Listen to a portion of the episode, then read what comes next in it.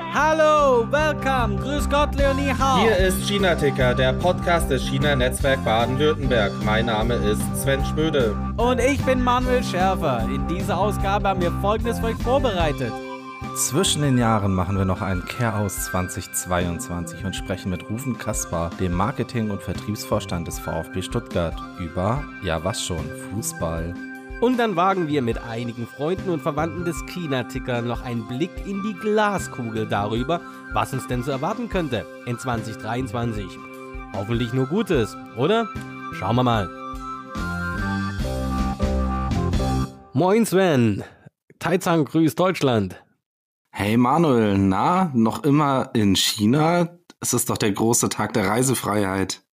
Ja, ähm, ich habe jetzt halt leider nichts gebucht und habe ja auch viel zu tun. Aber ja, es fühlt sich an. Es fühlt sich an, als könnte ich jetzt potenziell ähm, überall gerade einfach hin mit kleinen Einschränkungen, äh, was die Vorbereitung angeht. Ähm, aber da kommen wir gleich drauf. Ach was. Sind, sind denn überhaupt noch Chinesen in China jetzt, wo man wieder reisen kann? Mm, also inzwischen, nachdem äh, von gefühlt 90 Prozent, die infiziert waren, jetzt davon die Hälfte genesen ist, erfüllt es sich merklich. Ähm, aber ich habe jetzt keine Statistik, wie viel von denen dann jetzt gleichzeitig auch außer Landes sind, oder? Es ist noch ein bisschen früh. Also die ganzen Arbeiter und die Wanderarbeiter und so, die sind ähm, jetzt schon eigentlich alle auf dem Weg in ihre äh, Heimatdörfer. Aber die, sagen wir mal, die White-Collar-Bevölkerung, ähm, die muss noch so den Jahresabschluss im Büro machen, bevor sie sich dann auch ähm, äh, dorthin begeben, wo sie dann schon lange nicht mehr waren und es gar nicht abwarten können. Ja, ich bin, bin echt gespannt, wie das wird, ne? Also es ist ja irgendwie so ein bisschen crazy. Also traut man dem Ganzen schon, dass man jetzt wieder frei reisen kann? Und ist es wirklich so? Ich meine, ähm, hier in Deutschland ist es ja schon bekannt gegeben worden, Testpflicht für Reisen aus China. ja, und zwar alle aus China. Der Punkt ist aus China, nicht Testpflicht für ChinesInnen. Immerhin, ich meine, äh, das ist ja, du, du kennst ja meine Meinung. Äh, ich ich finde es willkürlich, das für ein Land zu machen, wenn, wenn wir weltweit eine Pandemie haben, äh, laut der WHO, nur weil irgendwie äh, wir in Deutschland das nicht mehr haben. Ähm, naja, also ich finde halt, wenn Testpflicht, dann für alle Reisende aus allen Ländern und nicht irgendwie so selektiv. Aber hey, ähm, ich habe da eine äh, slightly different äh, Opinion, aber es geht in dieselbe Richtung. Ich meine, dass es natürlich ähm, schon ein bisschen lächerlich ist, äh, weil die Pandemie und egal, ob man sie jetzt Endemie oder so nennt, irgend, äh, in irgendeinem Kommentar habe ich gelesen, dass AIDS sei auch endemisch. und, ähm, ja, herzlichen Glückwunsch. Nee, habe ich jetzt nicht. egal. Ähm, worum es geht, ist, dass es natürlich schon lächerlich ist, wenn überall das eigentlich und gerade, wie heißt die Variante? Die neue? Die, die, die USA-Variante? XBB 1,5 oder so, 1.5. Also XXB. Ich weiß nicht, ob 2X, 1B, ähm, 1X, aber ähm, ja, irgendwas mit 1,5. Ich, ich, ich glaube, medientechnisch nennt man sie jetzt Kraken, weil sich das geil anhört. The Kraken. Release the Kraken. Also, wenn es überall halt da weiter schön äh, hin Vorsicht äh, verbreitet, dann ist die Frage, ähm, was das jetzt soll, dass man ausgerechnet die, äh, die in der völlig unkontrollierten Verbreitung dann ins Ausland reisen, also äh, von China ins Ausland, ähm, wo, wo der Sinn ist. Und das war auch echt die erste Reaktion von Lauterbach, so wie ich das beobachtet habe. So, ähm, ja, Deutschland macht das jetzt nicht, weil er äh, macht ja gar keinen Sinn. Und, äh, aber irgendwie hat dann die EU und auch die WHO äh, dann eine ganz andere Einschätzung plötzlich, oder? Ja, ich, ich gefühl, gefühlt, dass es halt einfach so ein bisschen äh, Payback, oder? Also jetzt, wo jeder auf den Revenge Tourism von den Chinesen baut, meinst du, ist dann auch so ein klein bisschen Revenge Revenge das finde ich blöd, ist natürlich menschlich, irgendwie verständlich. Wollen wir mal rekapitulieren? Äh, 2022, das Jahr, ähm, was wir hier in China an Testkuriositäten äh, machen mussten oder auch andere, die rein wollten. Fällt dir mal spontan irgendwas an? Was hast du so im Kopf? So von ganz absurd. Naja, das Absurdeste sind diese Mikro, ich sag mal, Shanghai-Lockdown mit den Häusern, die einfach eingezäunt wurden und alle Ausgänge zugeschlossen. Sorry, aber ähm, hochgradig absurde Bilder.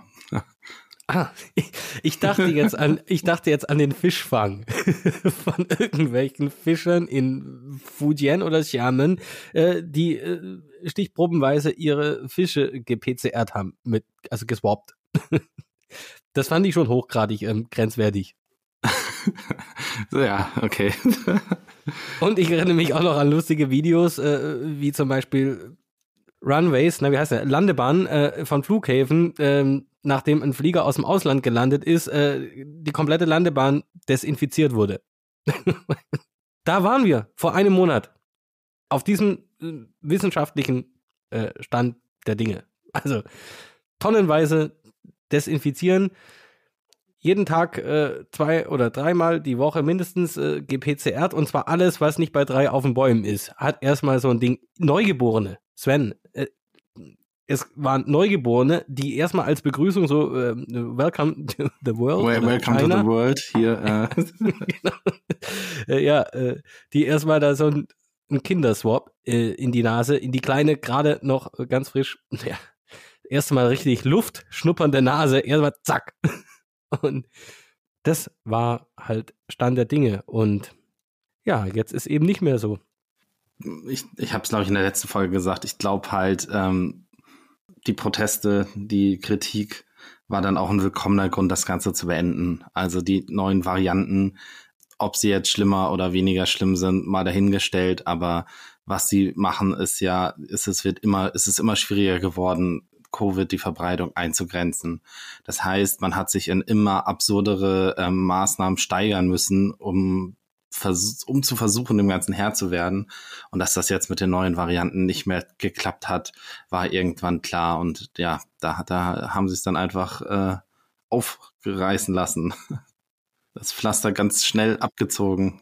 Aus einem äh, kausalen Zusammenhang, den es aber hier offiziell natürlich gar nicht gibt, sondern alles rein wissenschaftlich. Sie haben gleichzeitig mit nicht vorhandenen Protesten, mit mh, hm, Kopierpapier festgestellt, dass, ey, Omikron ist ja ganz anders als gedacht. Also, was der Rest der Welt vor einem Dreivierteljahr wusste, hat jetzt es irgendwie doch in die Inbox von irgendeinem Wissenschaftsminister oder Berater äh, vom obersten Hugo mh, hm, dann gefunden und ey, da könnte man doch mal mal was Neues probieren. Und zwar ähm, ganz natürliche Impfung für alle. Und zwar ungefragt. Ja, also ich weiß nicht, ich habe es äh, hier bei einem Wissenschaftler auf Twitter gelesen. Der Unterschied in der Mutation, also in der genetischen Distanz von der dieser neuesten Variante zu Omikron ist genauso groß wie von Omikron zum Wildtyp oder Wuhan-Typ.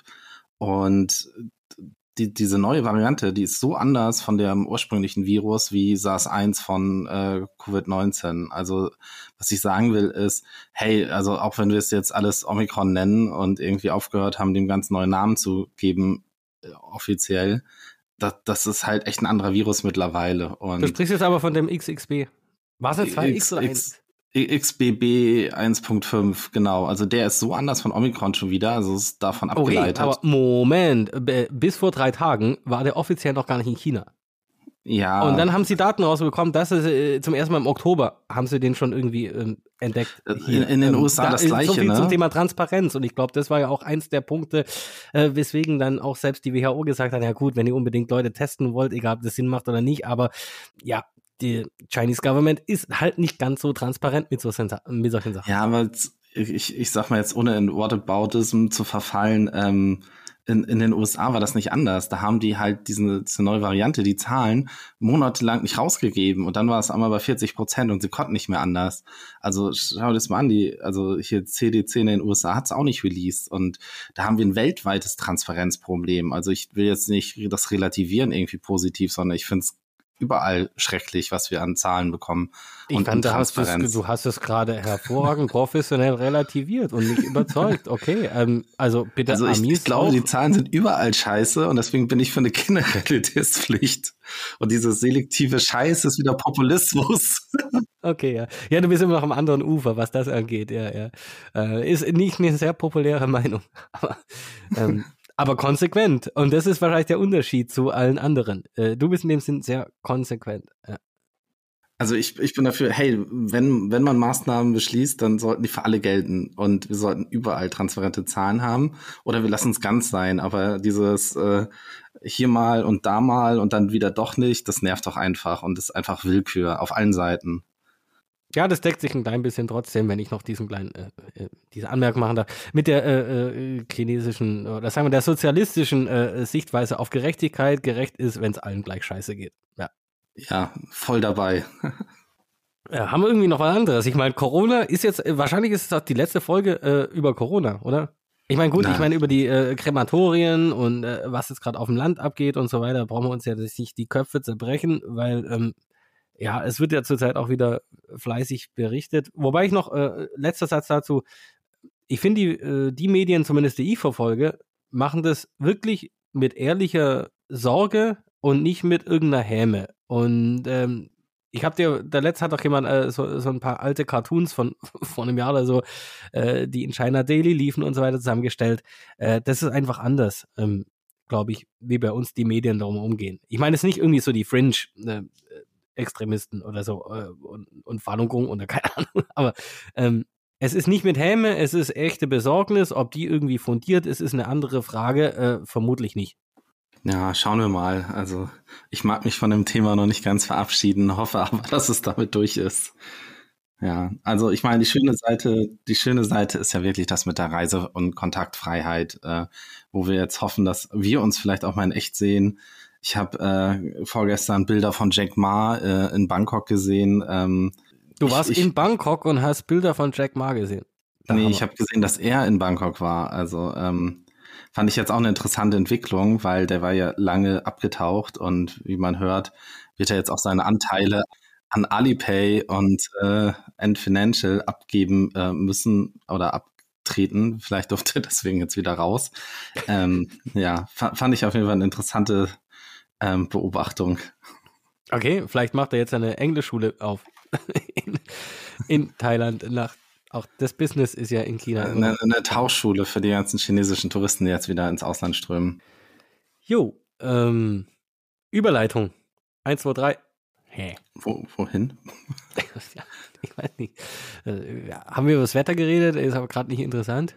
Ich weiß nicht, also hier, hier ist das Wetter sehr warm. Also es ist echt äh, drei Grad wärmer als der Temperaturdurchschnitt der letzten 30 Jahre, was schon extrem ist. Also Schnee hat man seit äh, Mitte Dezember nicht gesehen, als es hier ja extrem kalt war. Also irgendwie ist es ein sehr untypischer Winter hier. Ich weiß nicht, wie es bei dir ausschaut oder in China. Ja, ähm, sehr trocken, aber hier ist der Dezember und Januar sind hier äh, allgemein trocken in, in, meiner Gegend. Heute war es auch wirklich warm. Ähm, äh, ich meine, ich schaffe ja immer noch ein bisschen was, äh, also körperlich, und habe äh, dann auch so ein bisschen geschwitzt, aber es hatte tatsächlich ähm, in der Wohnung, äh, ich glaube, zeitweise 19 Grad. Also, und wie gesagt, da läuft ja noch keine Heizung und kein gar nichts. Das ist halt nur durch die Fenster und, und, und so. Und ähm, ja, äh, schick.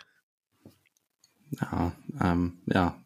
Schnee und Eiszeit sieht anders aus ja, eine Eiszeit muss es nicht gleich sein, aber wir haben jetzt auch eine Prognose, dass irgendwie alle Gletscher äh, demnächst gleich äh, auch nicht mehr gibt. Äh, da hat sich das mit dem Skifahren dann auch endgültig erledigt. Äh, ob sie dann in Taizang äh, ihre Skihalle noch tatsächlich bauen, ihre Indoor-Skiing-Dings, äh, mit denen sie seit drei Jahren werben, weiß nicht, ob das wirklich so nachhaltig ist, aber mh, hm, was weiß ich.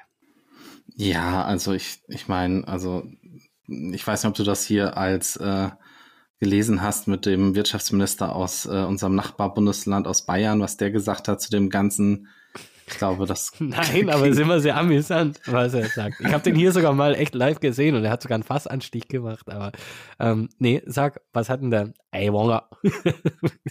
schönes, wie, wie, schönes. Äh, also ich, ich, ich glaube, ich müsste nochmal das genaue äh, Zitat raussuchen, aber es ging in die Richtung, man, man kann jetzt ja den Leuten nicht sagen, dass sie ihre äh, Ski in den Ofen werfen sollen, äh, um zu heizen. deshalb äh, ist es jetzt natürlich total okay mit Ski. Da war der vielleicht ein Kind als Skier noch aus einem Material, mit dem man heizen konnte, aber vielleicht jetzt zu technisch. Ich, ich weiß nicht, also der, der hat da wirklich so richtig äh, sich vergriffen. Naja, äh, Skifahren auf jeden Fall dieses Jahr nicht ohne Schneekanonen in Deutschland. Bist du eigentlich ein Skifahrer? Das weiß ich gar nicht. Wir haben uns noch nie über Skifahren unterhalten. Ich meine, bis auf Nee, selbst bei äh, letztes Jahr, äh, wir hatten noch eine Folge zum äh, Paralympics äh, äh, mit dem Marco und so. Fährst du Ski? Ich, ich, ich war kein Ski. Also ich bin, äh, ich bin ja gebürtiger äh, Schleswig-Holsteiner und äh, da, da, da gibt es keine, keine Berge und keinen Schnee im Winter. Daher fühle ich mich hier ganz äh, Du machst einfach nur mittlerweile. Genau. ähm, und äh, ich, ich muss auch gestehen, jetzt hier äh, kurz vor Weihnachten, als es hier äh, doch mal kalt war und getaut ist, da habe ich mich gleich mitten in Stuttgart auf die Nase gelegt und mir mein Außenband gerissen. Und das war zu Fuß ohne Ski. Also äh, ich glaube, ich lasse das lieber sein. Gott sei Dank, dass das Gesundheitssystem äh, noch nicht überlastet ist wegen äh, XXB oder XBB oder wie auch immer. Alles ja Glück. Und du meinst, du hast jetzt echt ein, du hast es gerissen, das Außenband? Du hast jetzt echt einen Gips? Nee, kein Gips. Also das wird mittlerweile sehr konservativ behandelt. Also du kriegst eigentlich nur so eine Orthese. Ähm, aber ja, ich habe mich voll auf die Nase gelegt auf dem Weg zur Arbeit und äh, bin mitten in Stuttgart am Eugensplatz gegenüber von der Eisdiele Pinguin auf die Nase geflogen, äh, beziehungsweise umgeknickt. Gutes Stichwort, also ähm, Rumpelfüßler oder äh, Humpelbein, ähm, da kommen wir eigentlich gleich ja, zum VfB Thema der Folge.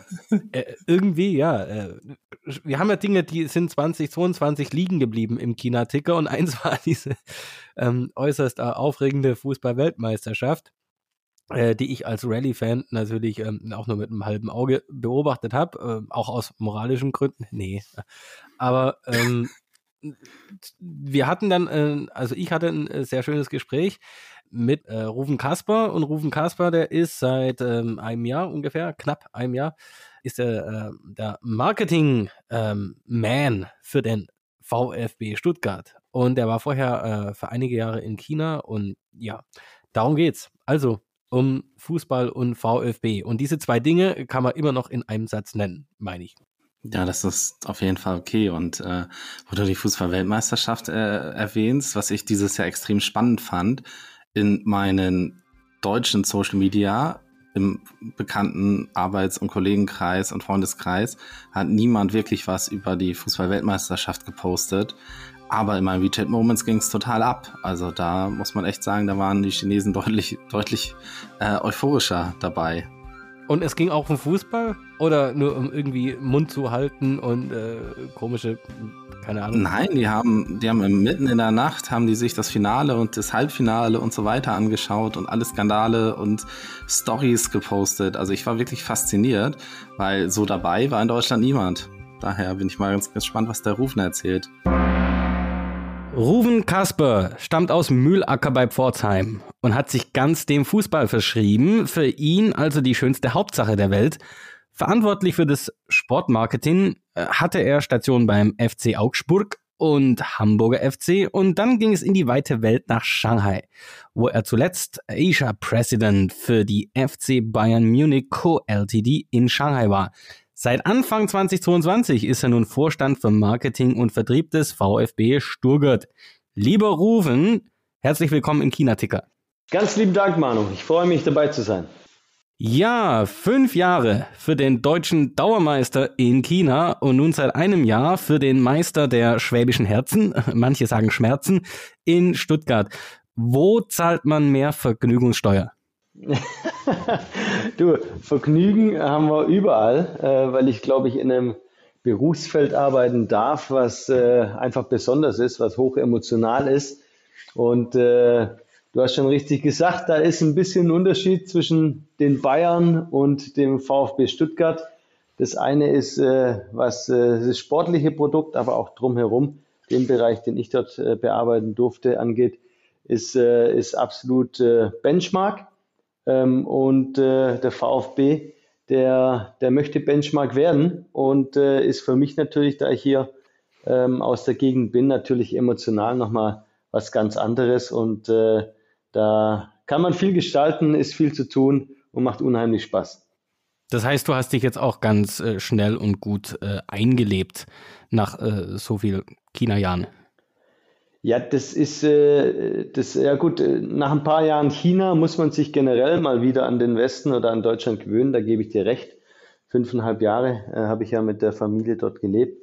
Aber an sich ist es ja nicht, ist nichts, nichts, wo ich mich dran gewöhnen muss.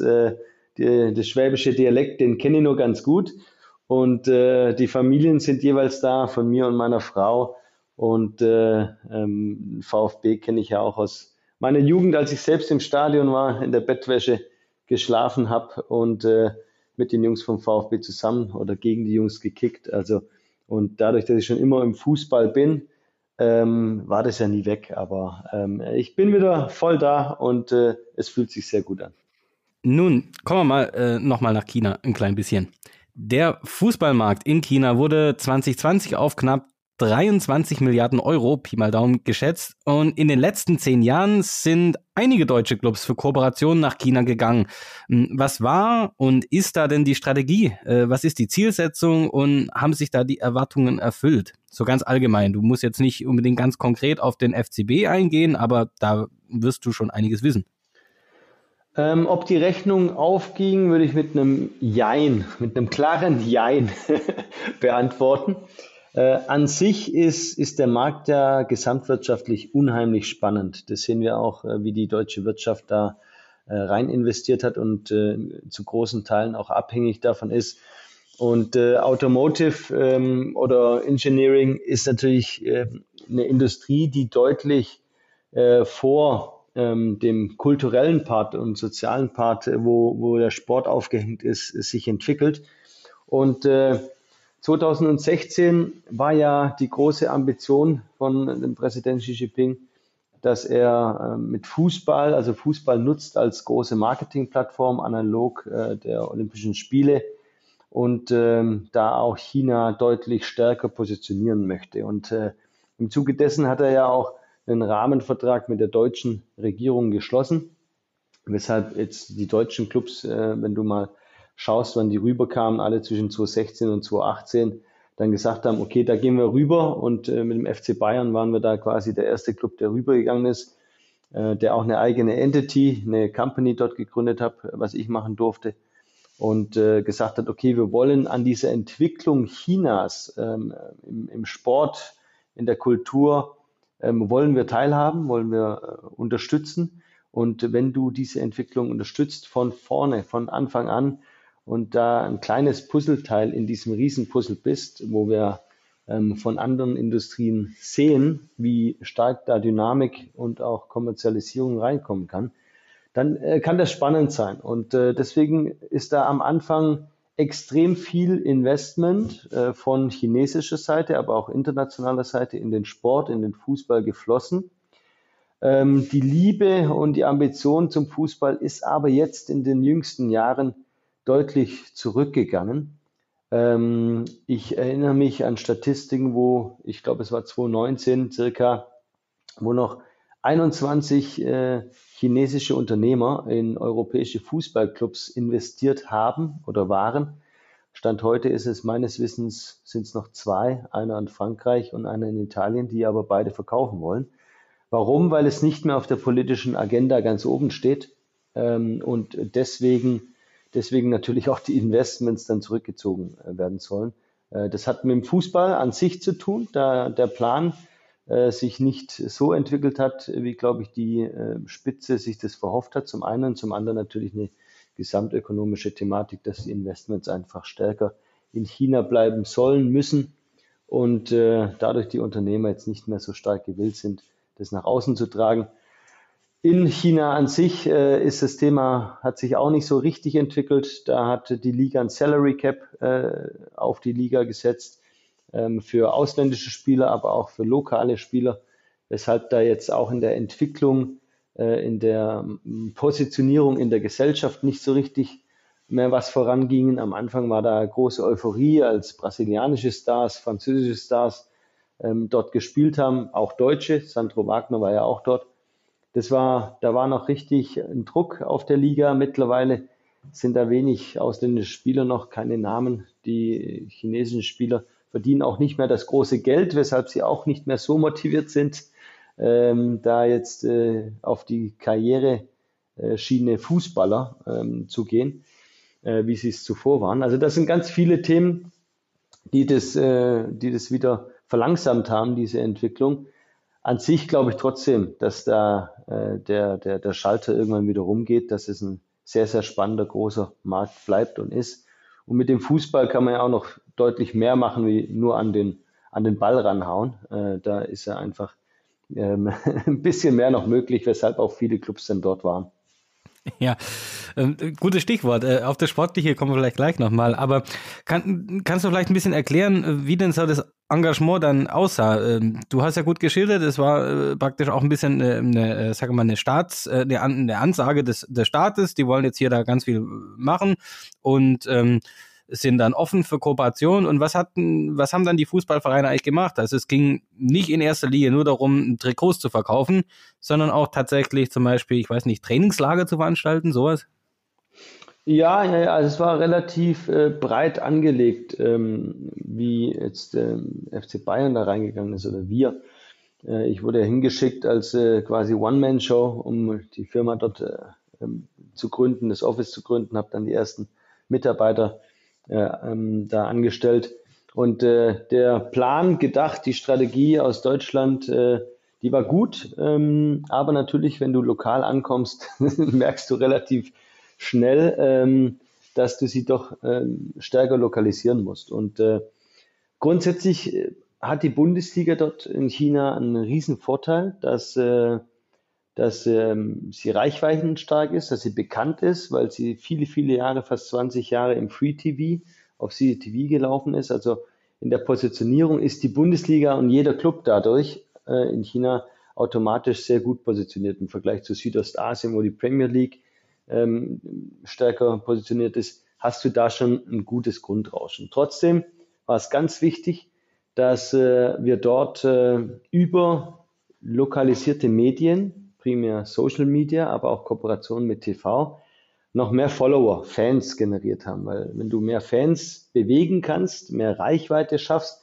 ist das natürlich für dich als Club, aber auch für deine Partner und Sponsoren wichtig. Deswegen die Hälfte fast des, äh, des Teams waren äh, Media Guys, die, die einfach geschaut haben, dass wir ähm, lokalisierten Content in München schon produzieren äh, und dann äh, lokalisiert in China ausspielen. Und natürlich haben wir, weil Shanghai irgendwann quasi das Asia Headquarter war, haben wir dasselbe dann auch für andere ähm, asiatische Länder dort gemacht. Also viel, viel Medien lokalisiert wenn du mehr Follower dadurch generierst, ist es wiederum relevant für Merchandising.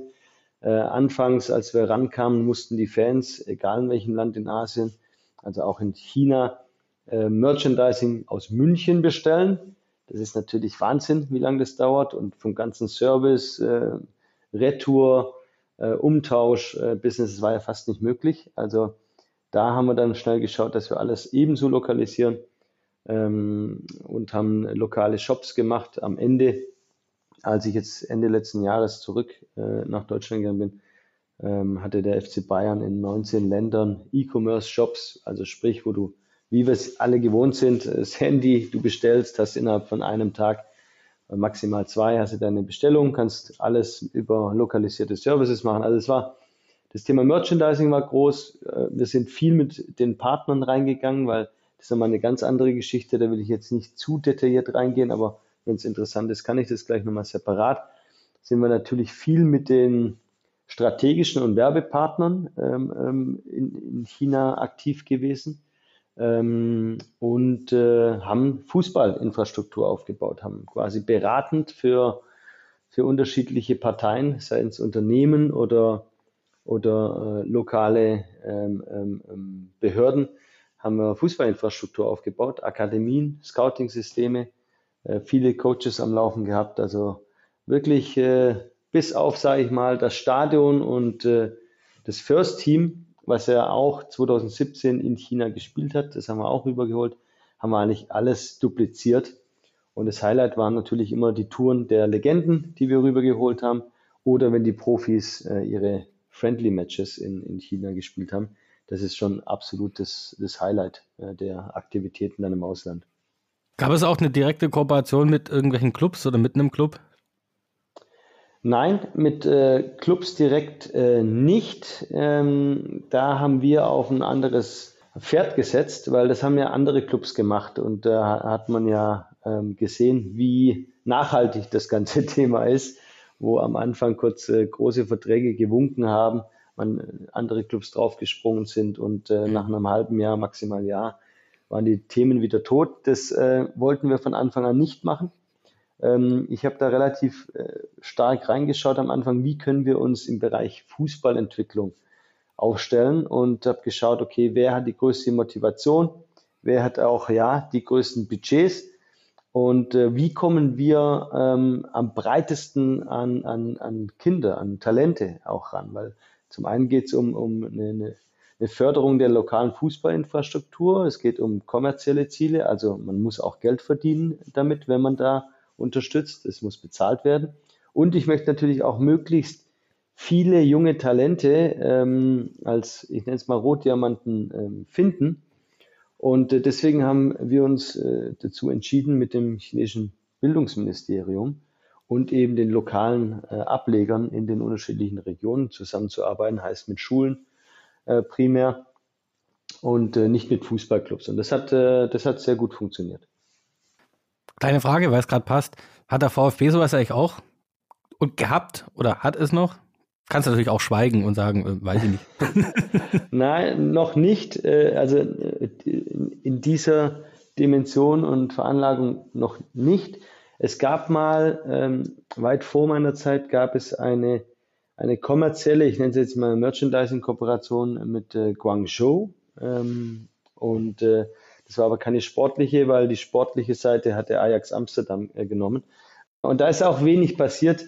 Das war sehr kurzweilig und äh, als ich ankam, ähm, äh, gab es diese Kooperation auch, die, die, war nicht mal im Leben.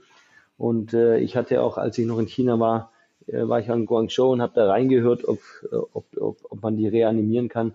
Da wurde aber nur abgewunken. Also nein, ähm, das äh, ist in der Form, gab es so, so nicht. Und muss man mal schauen, wie man das perspektivisch wieder, wieder ähm, aufbaut. Ja, Ruben, hast du eigentlich als Kind Fußball gespielt und auf welcher Position?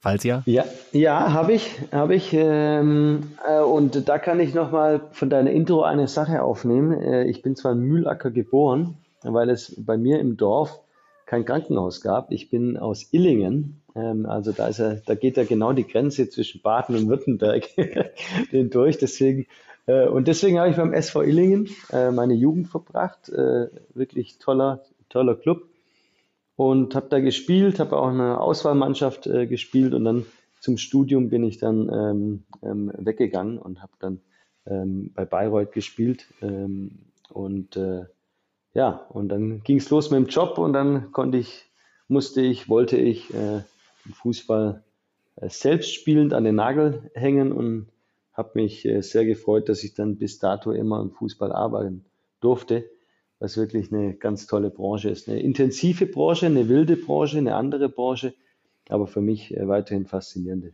Branche. Du hast ihn schon erwähnt, vorhin ganz kurz. Ähm, Chinas Staats- und Parteichef. Ob der jetzt nun als Kind Fußball gespielt hat, das weiß ich nicht. aber er ist bekanntermaßen ein großer Fan ja. Und hatte schon 2011 ähm, die Vision einer regelmäßigen WM-Teilnahme Chinas, dann die Austragung einer WM und schließlich dann noch einen Titel. Äh, das ist jetzt auch zehn Jahre später noch, ähm, da ist noch kein Licht am Ende des Tunnels zu erahnen, würde ich mal sagen. Ähm, woran liegt's denn?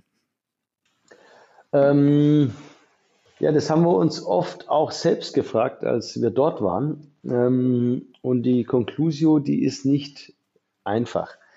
Also an sich ist es schon mal gut, äh, wenn, wenn die oberste Autorität dieses Thema pushen möchte, weil dann kommt natürlich in solchen Systemen, äh, gesellschaftlichen, politischen Systemen wie China, kommt dann natürlich dann eine entsprechende Dynamik auf. Das meinte ich ja vorhin auch. Es ist äh, extrem steil nach oben gegangen in den Investments und der Sport, äh, querstrich Fußballförderung und ist aber genauso schnell auch wieder äh, runtergegangen, ähm, weil sich der Fokus verschoben hat. Rein sportlich hat sich nichts getan äh, wenig getan, es wurde viel versucht, aber das ist vielleicht auch das Problem. Die Systeme wechseln extrem schnell von rechts nach links. Die Kooperationspartner, die man sich aussucht, sind mal aus England, mal aus Spanien, äh, mal fokussiere ich mich auf den Profibereich, mal auf den Jugendbereich. Der Wechsel in den verantwortlichen Positionen, egal ob das im chinesischen Fußballverband ist oder in der Liga, äh, wechselt dauerhaft und da ist es natürlich anders, weil, weil äh, weder der Verband äh, noch das, äh, ähm, die Liga noch das äh, Sportministerium, äh, glaube ich, kein konstantes ähm, Konzept bzw. eine Strategie für Fußball haben. Also ein Ziel haben sie natürlich, aber die Strategie wird dauerhaft über den Haufen geworfen und da kann keine Konstanz aufgebaut werden. Und wenn man weiß, wie Fußballförderung funktioniert, wo ich sage, okay, ich brauche, um, äh, um äh, einen hochwertigen Kater zu produzieren oder eine Generation an Fußballern, brauche ich mindestens acht Jahre, sagt man ja hier in Europa. In China wird es nicht schneller gehen, sondern vielleicht eher ein, zwei Jahre mehr. Und ich habe dann ein System, was sich die ganze Zeit neu erfinden möchte und nicht mehr auf dem zuletzt aufgebauten weiterbaut dann ist es natürlich ein Thema. Und äh, ich glaube, dass es viel mit Vertrauen an ein System, an eine Autorität zu tun hat. Zum einen und zum anderen äh, sind im Fußball nicht nur in China, aber in China nochmal viel, viel spezieller ganz viele kleinteilige Interessen äh, vertreten, äh, die es schwer machen, ein einheitliches System äh, aufzunehmen. Es gibt, äh, China ist riesig, es gibt es gibt unterschiedliche Regionen, äh, Verantwortlichkeiten, unterschiedliche kulturelle Prägungen. Da ist es für uns in Europa ein bisschen einfacher, das zu vereinheitlichen als in China. Ähm, aber im Endeffekt geht es darum, dass du mal ganz konstant an einem äh, Plan festhalten würdest äh, und den dann verfolgst. Und dann ähm, wäre wär das von mehr Erfolg geprägt als in letzter Zeit ja, nach der Spitzenleistung der deutschen Männer bei der WM in Katar äh, können wir uns jetzt natürlich schlechterdings das Maul über Chinas Nationalmannschaft zerreißen. Ähm, aus chinesischer Sicht könnte man ja positiv sagen, beide Teams nähern sich stetig an.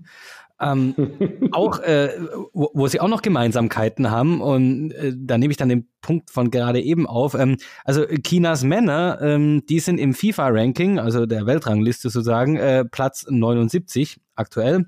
Die Frauen 15. Äh, Deutschland äh, sind die Frauen Nummer zwei und die Männer jetzt inzwischen elf und ich befürchte, da wird es nicht bleiben. Aber ähm, was machen denn die Frauen überall viel besser? Ich meine, leben die in einem anderen China? Haben die vielleicht ähm, bessere Funktionäre, die Strategien nicht hin und her werfen? Ähm, äh, ist eine interessante Frage. Ähm, ähm, und zwar muss man da ein bisschen tiefer reingehen. Wenn du schaust, äh, in welchen Sportarten China bis dato gut war, dann waren das oftmals äh, olympische Sportarten, Individualsportarten. Tennis spiele ich alleine, aber es waren nie Mannschaftssportarten. Ähm, Individualsportarten, das hört sich jetzt ein bisschen komisch an, kann ich ja, jetzt möchte ich keine Sportart irgendwie äh, runterreden, aber gezielter trainieren.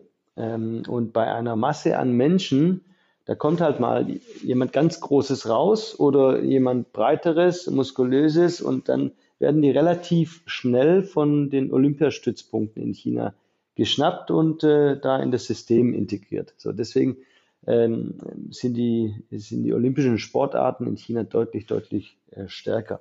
Glaubst du dann, dass es zum Beispiel im Fall von Volleyball, wo ich meine, dass äh, äh, China nicht so schlecht ist, also zumindest auch wieder die da Frauen. Da komme ich jetzt hin, genau. Ja, genau äh, da, da, okay.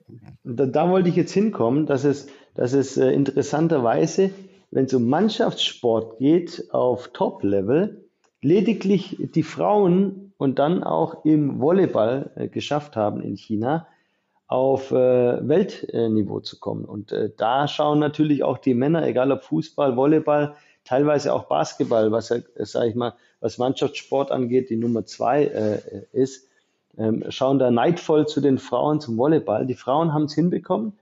Ähm, das ist, glaube ich, auch äh, eine kulturelle Geschichte. Der chinesische Mann ist ja, du lebst ja in China, schon deutlich anders geprägt als die Frau.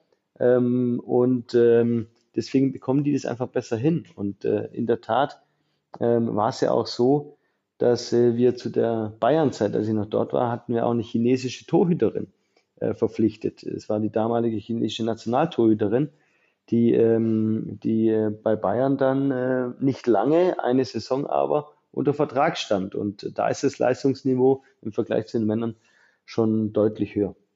Und sie konnte mithalten? Ähm, sie war nicht die erste Torhüterin, sondern die dritte, aber sie konnte mithalten, ja. Ja, exzellent. Ähm, du hast äh, vorhin erwähnt, äh, dass äh, Fußball ja als Teil des Sports auch in den kulturellen Bereich kommt. Ich möchte jetzt mal einen kleinen, Ausblick einfach so. Ähm, äh, in China hat sich, äh, oder gerade, sagen wir mal, in China kulturell im Verhältnis zum, ich nenne es jetzt mal einfach den Westen, in ganz vielen Bereichen inzwischen einiges getan. Ähm, ich rede jetzt nicht von einer Abschottung oder so, aber sagen wir mal, man geht ein bisschen jetzt mehr getrennte Wege ähm, nach, sagen wir mal, einem Jahrzehnt große Euphorie. Beispiele wären einerseits natürlich zum Beispiel die Filmindustrie.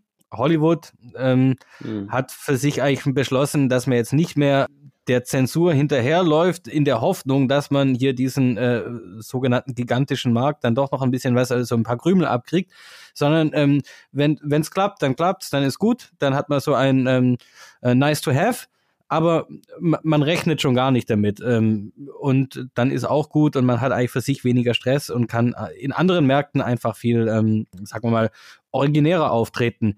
Jetzt im Sport gab es ja auch noch ein paar Geschichten über die Jahre. Du hast schon gesagt, äh, Basketball ist, glaube ich, immer noch, was die Zuschauerzahlen angeht, glaube ich, die Nummer eins in China vor Fußball. Da gab es Geschichten mit äh, US-Team Trainern, glaube ich, die sich geäußert, geäußert haben zu äh, empfindlichen Themen in China, äh, Uiguren und so weiter. Und da gibt's ja dann immer gleich massiv ein, ein Rumpeln in der Kiste und, äh, sagen mal, Sanktionen und sowas. Kannst du dir vorstellen, dass sich auch im Bereich Fußball da vielleicht ähm, China einfach so eine Art eigenen internen Weg findet und es da eigentlich keinen Austausch mehr braucht? Ähm kann ich mir nicht vorstellen, weil wenn du in der global größten Sportart äh, dich positionieren möchtest und entwickeln möchtest, dann musst du nach außen schauen. Ähm, dann musst du dir nicht nur Expertise, Expertise reinholen, sondern allein schon ähm, die Wettbewerbe, die sind natürlich immer außerhalb des Landes, egal ob es eine ostasiatische Meisterschaft ist oder äh, eine asiatische Meisterschaft oder vielleicht perspektivisch das große Ziel die Weltmeisterschaft. Ähm, also das kann ich mir nicht vorstellen. Ich glaube, dass China sich erstmal finden muss, das eigene Konzept finden muss und dann mit den richtigen Experten das Thema langfristig aufbauen sollte. Ähm, aber du hast einen interessanten Punkt angesprochen mit den Zensuren und, und Co., den ja alle Industrien, alle Industrien äh, mit sich gebracht haben. Und das ist ja, ich weiß nicht, ob du die TV-Bilder letzte, vorletzte Saison mal angeschaut hast, wo sogar äh, die Spieler, die tätowierten Spieler quasi am Arm quasi ähm, ausgemockt wurden. Ne? Also dass man die Tattoos nicht gesehen hat, weil die äh, nicht gewünscht waren, dass man die in China sieht, aufgrund zu viel Individualismus oder ähnlichem. Das äh, weiß ich jetzt nicht, was da auf der offiziellen Agenda äh, stand. Und auch damals zu unserer Zeit musste man, mussten wir und die Bundesliga extrem schon drauf schauen, ähm, was du denn sagst, welche Bilder du, du, du bringst und Co. Und da muss man schon aufpassen, dass man sich nicht verbiegt äh, gesamtheitlich als äh, ähm, ähm, internationale Infrastruktur. Und ja, es ist ein extrem wichtiger Markt, wo viele, viele Industrien auch äh, abhängig sind, aber da gilt es, glaube ich, auch für uns ähm, Europäer, uns deutlich unabhängiger zu machen, ähm, perspektivisch, wenn auch das jetzt unmittelbar oftmals nicht möglich ist und den Markt so zu nehmen, wie er ist, aber nicht mehr so ähm, extrem in den Fokus. Und dann haben wir jetzt natürlich noch, lieber Sven, ähm, ein bisschen bei unseren ähm, Old Friends of Show und äh, ein bisschen rumgehört, was denn so zu erwarten ist, was wir uns erhoffen, erwünschen, äh, befürchten. Genau, also schauen wir mal, was das äh, Jahr 2023 mit Bezug auf die Beziehung zwischen Deutschland und China bringt und was unsere Freunde und Partner so gesagt haben. CNBW Future Prognosis Institute proudly presents Glassball The Iron Meine Hoffnungen und äh, Wünsche für China und Deutschland sind, dass der Dialog sich verbessert und vor allem, dass der Dialog offen bleibt. Ich glaube, wir haben gesehen, dass in den letzten Jahren und vor allem während der Zeit von Corona einige Dinge verschütt gegangen sind und dass eben der persönliche Austausch sehr stark gelitten hat.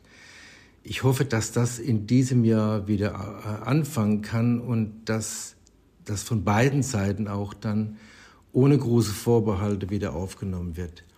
Ich denke dabei sowohl an die deutsche Seite, was Vorbehalte angeht, aber auch an die chinesische Seite, denn äh, auf der chinesischen Seite konnte ich deutlich nachverfolgen, miterleben, auch in den letzten zwei, drei Jahren, dass sich die Bereitschaft zu einem offenen Dialog auf der politischen Ebene doch sehr stark ähm, zurückgenommen hat, dass eine große Furcht eingetreten ist, auf den unteren und mittleren Ebenen der Verwaltung den offenen Dialog mit dem Ausland zu führen, dass sehr viel äh, immer Rücksicht genommen worden ist auf das, was in Peking gerade verlautbart wurde. Vorhersagen zu treffen ist immer schwierig, wenn wir das könnten, wenn wir wahrscheinlich alle nicht da, wo wir jetzt säßen oder wären wahrscheinlich viel reicher, als wir wirklich sind. Aber trotzdem möchte ich ein bisschen was wagen. Und zwar auf alle Fälle wird in China jetzt eben diese Corona-Welle durchgehen. Das wird einige Ernüchterungen äh, bringen in vielen Bereichen, auch was die Vergangenheit und der vergangene Umgang mit dieser Epidemie in China äh, eigentlich gebracht hat. Es wird sicher ein gewisses Abrechnen geben innerhalb der verschiedenen Verantwortungsebenen.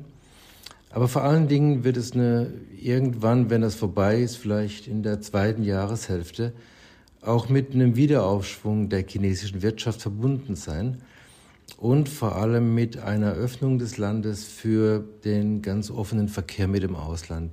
Ich denke, das wird notwendig sein und das wird sicher auch eintreten.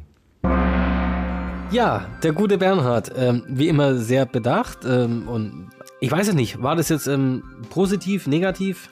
Keine Ahnung. Ich weiß noch nicht mal, ob das ein vorsichtiger Blick in die Glaskugel war oder ob es der Iron Ball war. Ähm, ich glaube, er ist ähm, wieder sehr einfach moderiert unterwegs, oder?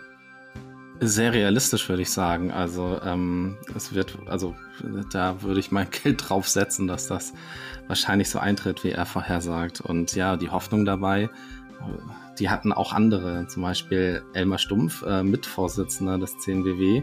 Auch er hofft, dass Reisen und Begegnungen vor allen Dingen wieder möglich sind. Hallo Sven, hallo Manuel, euch und unseren Hörerinnen und Hörer zunächst einmal alles Gute zum neuen Jahr. Vielen Dank für eure Initiative abzufragen, was denn Hoffnungen und Wünsche im Verhältnis zwischen Deutschland und China sind. Meine Hoffnungen und Wünsche sind, dass sich das Verhältnis zwischen den beiden Staaten wieder normalisieren wird, dass auch Reisen und Begegnungen von Menschen beider Kulturen wieder normal möglich sein werden, wie wir es von vor der Pandemie gewöhnt sind. Meine größte Befürchtung ist, dass es weiterhin Missverständnisse im Verhältnis zwischen Deutschland und China gibt. Ich glaube allerdings, dass dieses ziemlich unrealistisch ist, da sage ich gleich im dritten Teil noch einmal etwas dazu. Meine Vorhersage für 2023 in Bezug auf die Beziehung zwischen Deutschland und China ist, dass sich alles tatsächlich normalisieren wird. Ich denke, das Reisen wird wieder einfacher werden in beide Richtungen.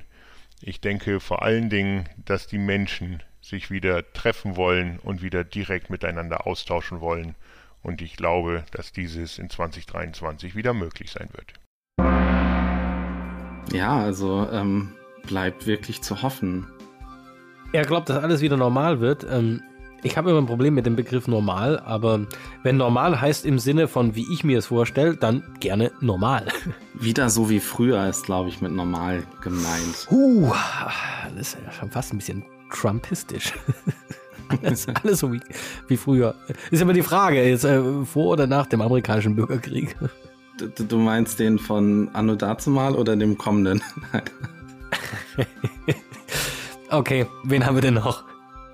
Das Jahr 2022 endete sehr gut. China hat sich endgültig von der strikten Null-Covid-Politik verabschiedet. Es war zu erwarten. Wie schnell es ging, war wieder typisch China. Also, das Jahr 2023 kann nur ein gutes Jahr werden. China wird definitiv die westliche Welt in den kommenden Jahren verblüffen. Es wird mehr sich öffnen, es wird deutlich grüner werden und es wird all das jetzt umsetzen, was es in den vergangenen zweieinhalb, drei Jahren nur mit leicht angezogener Handbremse starten und realisieren konnte und was in den westlichen Medien fast komplett ignoriert wurde. Ich sehe eine gute Zukunft für das, was in China passiert, voraus. RCEP, the Regional Comprehensive Economical Partnership, hat schon im Jahre 2022 gegriffen. Alleine 2022 ist das Handelsvolumen in dieser Region um 10% gestiegen. Und das wird weitergehen. Da kann die westliche Welt sich noch so viel von China abkoppeln. Die Entwicklung hier zeigt steil nach oben. Was wäre ganz toll, wenn es passieren würde 2023? Was ich aber als sehr unwahrscheinlich betrachte. Ich würde mich freuen, wenn Annalena Baerbock, die Außenministerin meiner Partei, es tatsächlich schaffen würde, mal mit Xi Jinping eine Stunde lang über wertebasierte feministische Außenpolitik zu sprechen. Und dann wäre ich gerne Mäuschen. Wären wir das nicht alle? ähm, ich weiß nicht, ob ich gern Mäuschen wäre, aber ähm, ich finde, das war jetzt mal äh, wirklich ähm, eine Ironballs-Aussage. Ich schätze es, dass es wahrscheinlich durchaus zu einem Treffen kommt, allerdings nicht auf der Ebene, weil der, ich dachte, das muss immer so äh, gleichwertig sein. Also wenn dann äh, Scholz und ob Scholz jetzt mit Xi Jinping über äh, feministische Außenpolitik sich unterhalten möchte, weiß ich nicht. Aber sie hat sich doch ähm, äh, vor einiger Zeit, und das war glaube ich noch vor dem Krieg, ja, das war natürlich vor dem Krieg, ähm, äh, ganz gut mit, äh, mit La Lavrov rumgeschlagen der irgendwie mit ihr Wodka trinken wollte und sie meinte nur, ja, sie bräuchte jetzt nicht morgens irgendwelches halles Zeug, sie hat Kinder bekommen. Das äh, reicht doch wohl. Ja, so viel von Jürgen kurz. Ähm, ja, Christian Sommer hat auch eine, finde ich, ganz interessante Vorhersage gemacht oder Ausblick gegeben. Wollen wir da mal reinhören? 2023, ein Jahr, bei dem wir keine Quarantäne haben, wenn wir nach China reisen. Das ist kaum noch vorstellbar. Insofern 2023, alles wird gut jedenfalls wirtschaftlich gesehen. Nun ja, es werden unwahrscheinlich viele Leute reisen, auch unsere Chefs und Chefinnen natürlich, die drei Jahre nicht konnten und wir zum Teil vielleicht auch glücklich waren, dass sie nicht gekommen sind. Wird 2023 das Jahr, von dem wir zu viel, nämlich zu viel Positives erwarten? Kann sein, denn nur weil aus der Pandemie eine Endemie wird, werden die politischen Spannungen und die gesellschaftlichen Auseinandersetzungen insgesamt nicht weniger. Vertrauen ist zerstört worden und kann nur langsam wieder aufgebaut werden. Daran gilt es zu arbeiten und das braucht Zeit. Ja, Sven, ähm, bleibt dir überhaupt noch Zeit jetzt mit dem Ganzen nach China reisen wollen und dann auch tun, damit wir uns mal sehen? Ja, also ich, ich bin noch vorsichtig, was das Reisen angeht. Ich habe auch noch nicht mal nach Flügen geschaut. Ähm, Soll ich dir eine persönliche Bubble organisieren? Eine persönliche Bubble? Vielleicht, vielleicht. Nee, ähm, ja, also ich, ich fand es einen interessanten Kommentar und äh, schauen wir mal, äh, was die Chefs und Chefinnen äh, so erleben, wenn sie mal wieder nach China kommen und versuchen, ihre äh, Niederlassungen einzufangen. Ja, und was für vertrauensbildende Maßnahmen sie dann mitbringen, in welcher Form auch immer. Hoffentlich nicht äh, Bitcoin, das ist ein bisschen volatil. und, und gute Ideen aus dem Headquarter, wie immer. Äh, ja, die mag jeder. Ja. Gerne kommen lassen. Ich habe auch noch Lukas Tatke befragt. Äh, Lukas war noch nicht im China-Ticker zu Gast, wird aber in einer der kommenden Folgen drin sein. Ähm, der hat auch was ganz Spannendes gesagt. Ähm, der ist im Bereich Fintech unterwegs in China und kennt sich ziemlich gut mit, ähm, ja, ich nenne es mal Database Startups aus.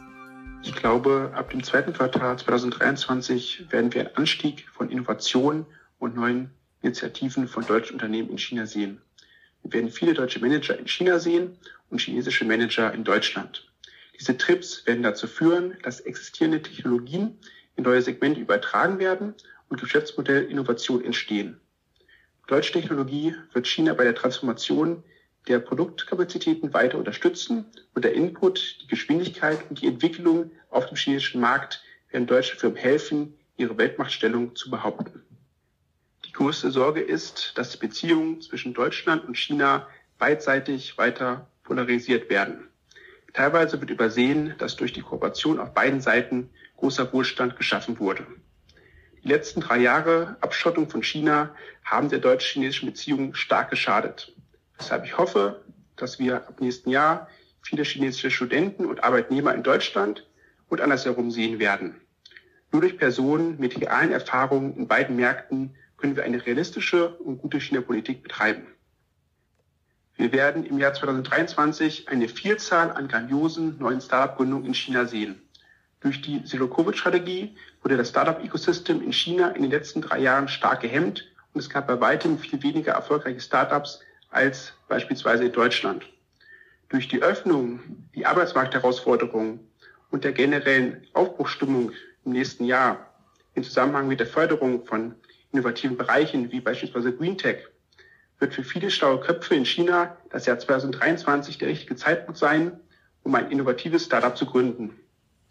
Dieses wird auch zu der dringend benötigten Produktivitätssteigerung in China führen. Ja, sehr technologisch, ne? Ähm, wie siehst du das, Manuel? Neue Technologien als Gamechanger? Also nicht zurück, wie es früher war, sondern wer weiß, was kommt? Ich weiß nicht, was neue Technologien sind. Jetzt also im, im, sag mal, im Bausektor geht eigentlich der Trend äh, wieder zurück zur Natur. das, aber wenn der Brandschutz mitmacht. Aber ähm, also was ich äh, eigentlich rausgehört habe, ist, dass er ähm, vermutet, die, äh, der Jack Ma äh, ist nur kurz auf Zwischenstopp in Bangkok und äh, schlägt dann irgendwann in Stuttgart auf, oder? Ja, so hört es sich an, oder? Also ähm, ich, ich, bin, ich bin wirklich gespannt. Also was mich, mich hat das zum Nachdenken gebracht. Also es ist auf jeden Fall so, dass außerhalb von China gefühlt das, der ganze Bereich mit AI, künstlicher Intelligenz gerade extrem ähm, am Boomen ist. Und in China habe ich das jetzt noch nicht so gesehen, ähm, dass groß Bilder mit AI generiert werden und Contents. Ähm, natürlich auch aus Kontrollgründen.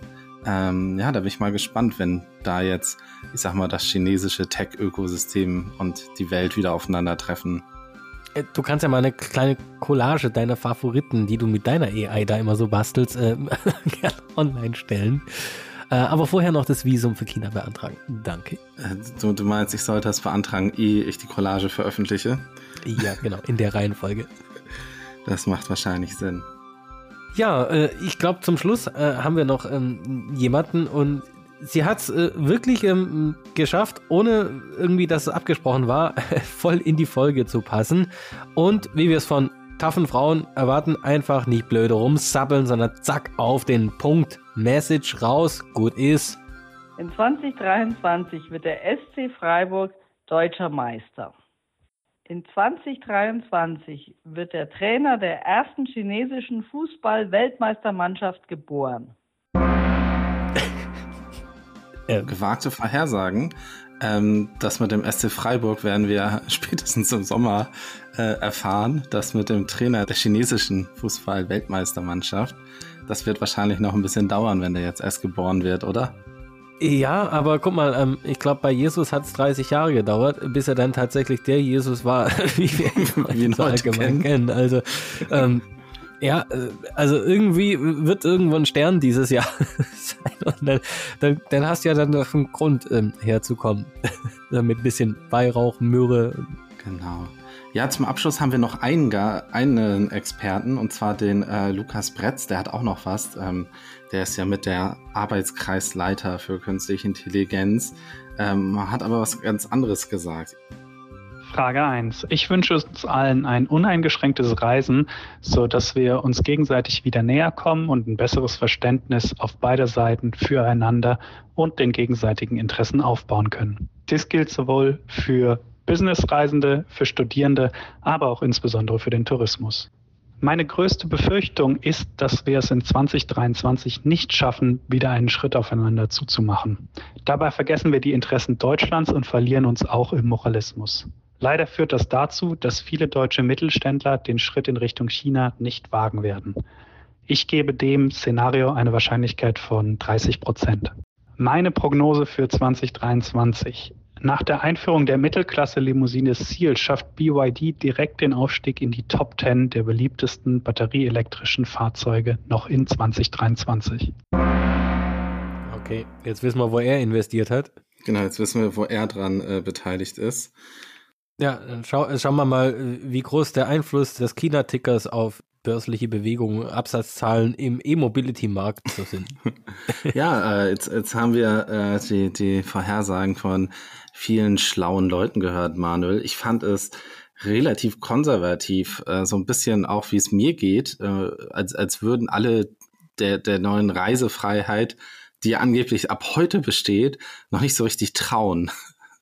Ja, äh, Konservatismus im Alter ist normal, aber ich kann es verstehen. Ähm, ich bin eigentlich schon ganz äh, happy. Ich hab, äh, lese, habe aber auch zum ersten Mal letzte Woche eine Werbe-E-Mail von KLM tatsächlich aufgemacht und gelesen und dann gleich gecheckt, ähm, wie denn so die neuen Angebote sind. Und die werden die nächsten äh, Wochen dann tatsächlich äh, weitere Verbindungen nach ganz Europa und so weiter äh, hinzufügen. Also ich bin äh, relativ optimistisch, dass es dann auch wieder für normale arme Schlucker wie äh, dich und mich. Ja.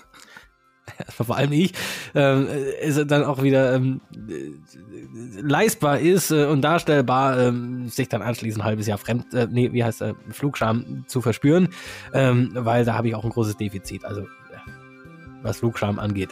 Gerne wieder. Mehr. ja, kann, kann ich total verstehen. Also äh, gucken wir mal, was es an spannenden Reopening-Angeboten gibt. Darauf sollte man ein Auge haben. Ich glaube, dass da die Airlines äh, einiges tun müssen an Promotions, ähm, um den Flugverkehr wieder in Gang zu bringen. Dann würde ich sagen, wir gehen jetzt ganz äh, schambehaftet ähm, in den Veranstaltungskalender. Okay, gucken wir mal, was die nahe Zukunft bringt. Im 10BW Veranstaltungskalender gibt es zum Jahresauftakt einige spannende Veranstaltungen. So gibt es vom 10BW eine Online-Investment-Conference BaoG aus der Shaanxi-Provinz und zwar am 17. Januar von 8.30 Uhr bis 10.30 Uhr deutscher Zeit und zwar online. Am 19. Januar findet der Arbeitskreis Legal und Tax vom 10BW statt. Dort geht es wieder um die Hermes-Bürgschaften und Investitionsbürgschaften des Bundes im Vergleich.